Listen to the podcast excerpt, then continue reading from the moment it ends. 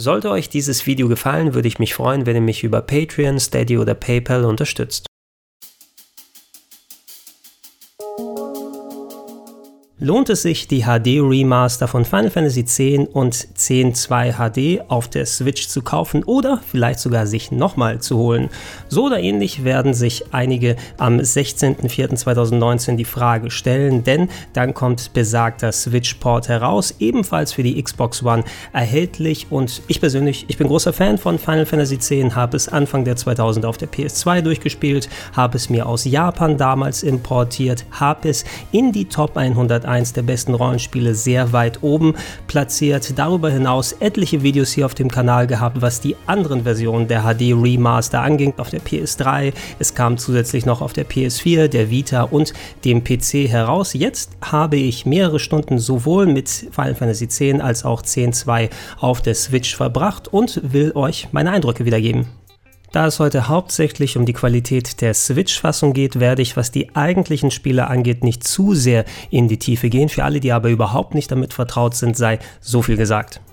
Als Final Fantasy X damals auf der PlayStation 2 erschien, befand sich die Serie ein klein wenig im Umbruch. Gerade hatte man die mega erfolgreichen 32-Bit-Tage auf der PlayStation 1 hinter sich gelassen und konnte sich noch nicht so sicher sein, wo geht das alles hin, wie wird das auf der neuen Hardware funktionieren. Als es dann erschienen ist, mussten wir sehen, hey, bis auf ein paar kleine Punkte hatten wir es mit einem echt beeindruckenden Spiel zu tun.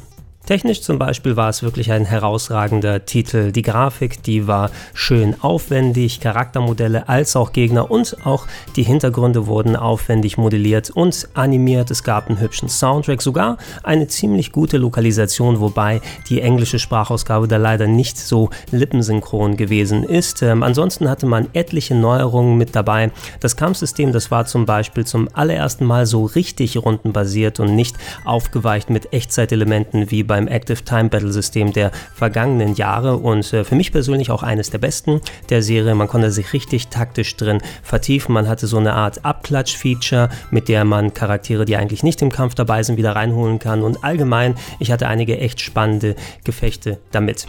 Auch inhaltlich gab es ein paar Anpassungen. Hier zum Beispiel ist keine klassische Oberwelt vorhanden. Stattdessen kann man die Locations von einem Menü aus anwählen, wobei die eigentliche Spielewelt auch direkt miteinander verbunden ist. Nicht unähnlich zu dem zu Recht durch den Kakao gezogenen Final Fantasy XIII, aber hier wurde das Ganze noch ein bisschen besser und variantenreicher inszeniert.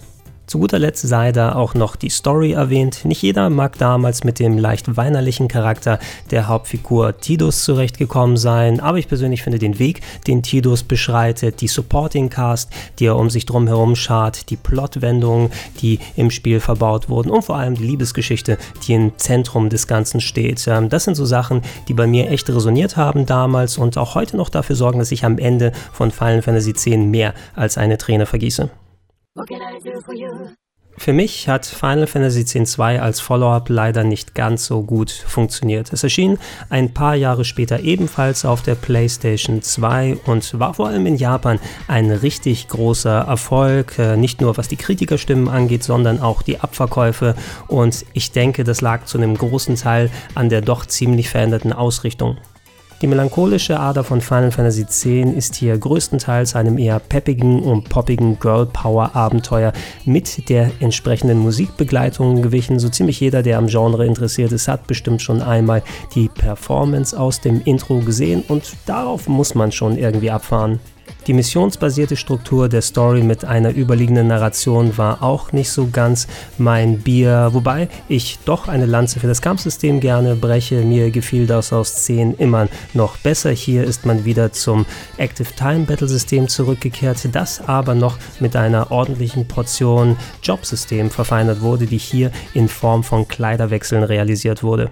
Kommen wir nun zum Remaster, welches beide Spiele in HD-Fassung erstmals Ende 2013 auf der PlayStation 3 und der Vita zusammengefasst hat, da einiges an Upgrades und Änderungen mit sich brachte, die sich natürlich auch in der PS4-Version, in der Windows-Version und auch jetzt größtenteils in der Switch-Version wiederfinden.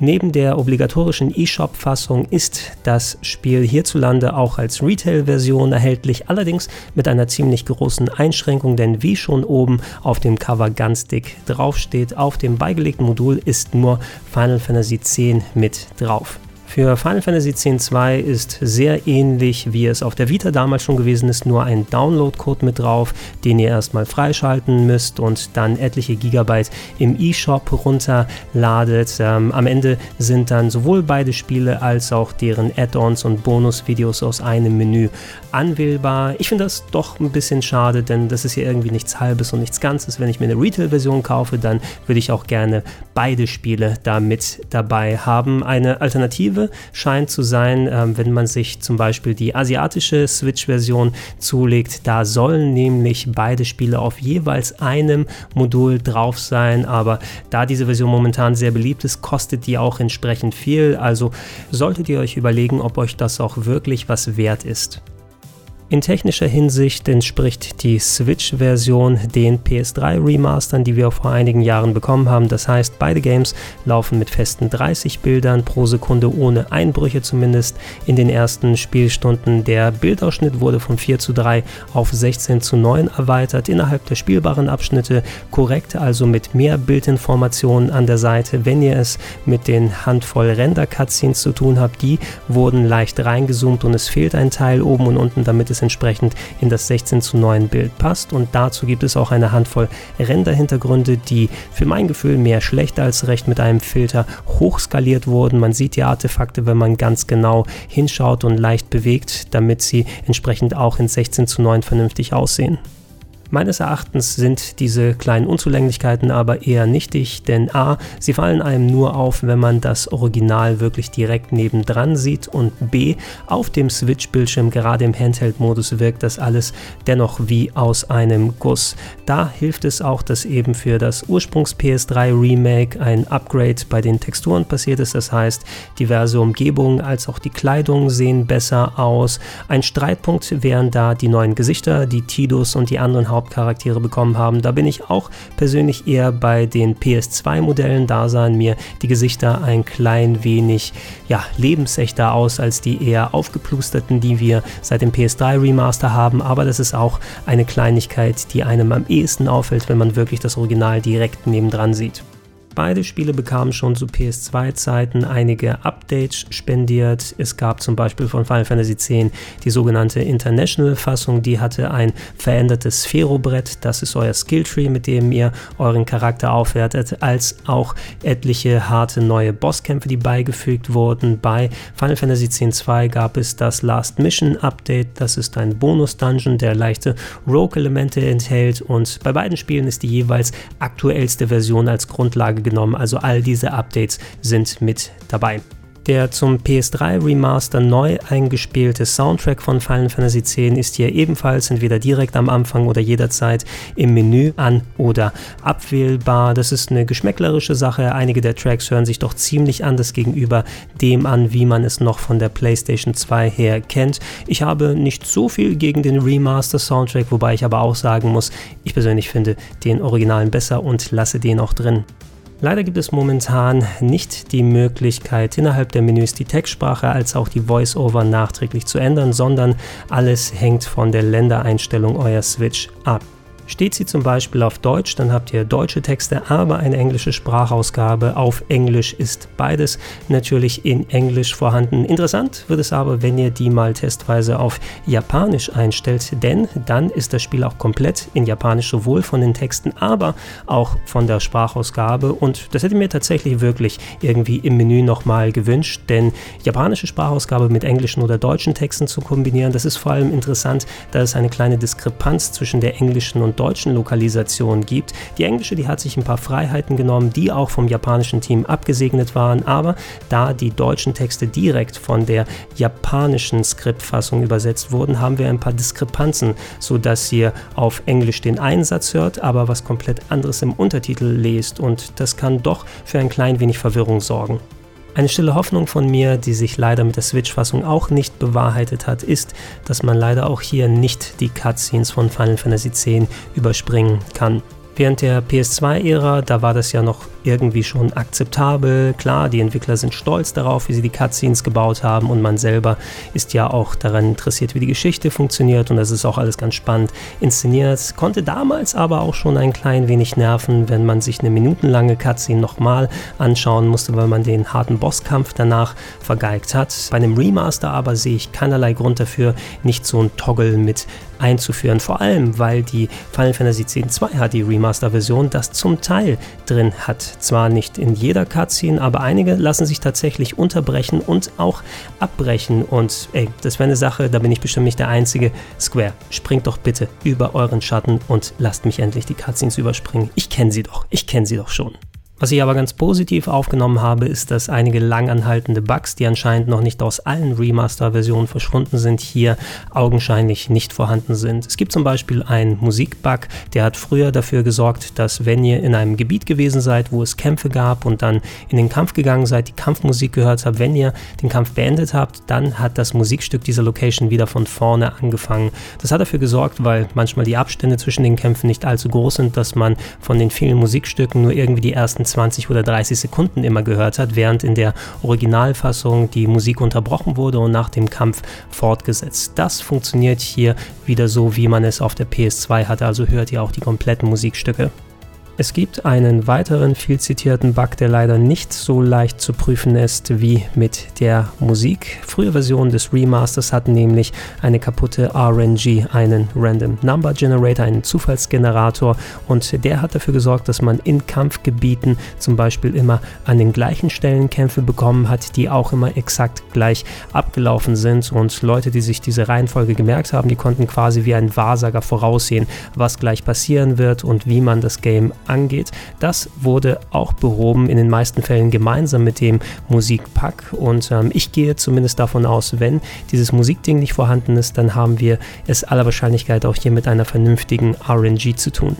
Ein letztes wichtiges Versäumnis der Switch-Version bleibt und da kann ich nur hoffen, dass es irgendwann mal doch nachgepatcht wird. Die PC-Version des Remasters hatte ein Alleinstellungsmerkmal. Da ist nämlich mit Patches später einiges an Features dazugekommen, die einem das Leben wesentlich angenehmer gemacht haben. Zum Beispiel eine Vorspulfunktion, sehr hilfreich Square übrigens, wenn man extra lange Cutscenes hat, die man nicht abbrechen kann. Es konnte ein Encounter-Toggle eingestellt werden, ob man jetzt Gegner bekämpfen möchte oder nicht. Man hatte diverse Booster, was die Experience Points angeht und so konnte jeder ein bisschen analog wie zu den Remastern von zum Beispiel Final Fantasy VII oder 9, die wir auf etlichen Systemen bekommen haben, ja, sich das Spielerlebnis für seine eigenen Verhältnisse anpassen und auch für so ein mittlerweile ein bisschen altbackenes Spiel angenehmer und äh, frischer machen und die hätte ich doch echt gerne hier nochmal gesehen. Meines Wissens nach ist sie bis dato auch wirklich nur in der PC-Fassung so vorhanden, also man kann hoffen, dass dass das vielleicht nur der Anfang war und wir das nicht nur auf der Switch,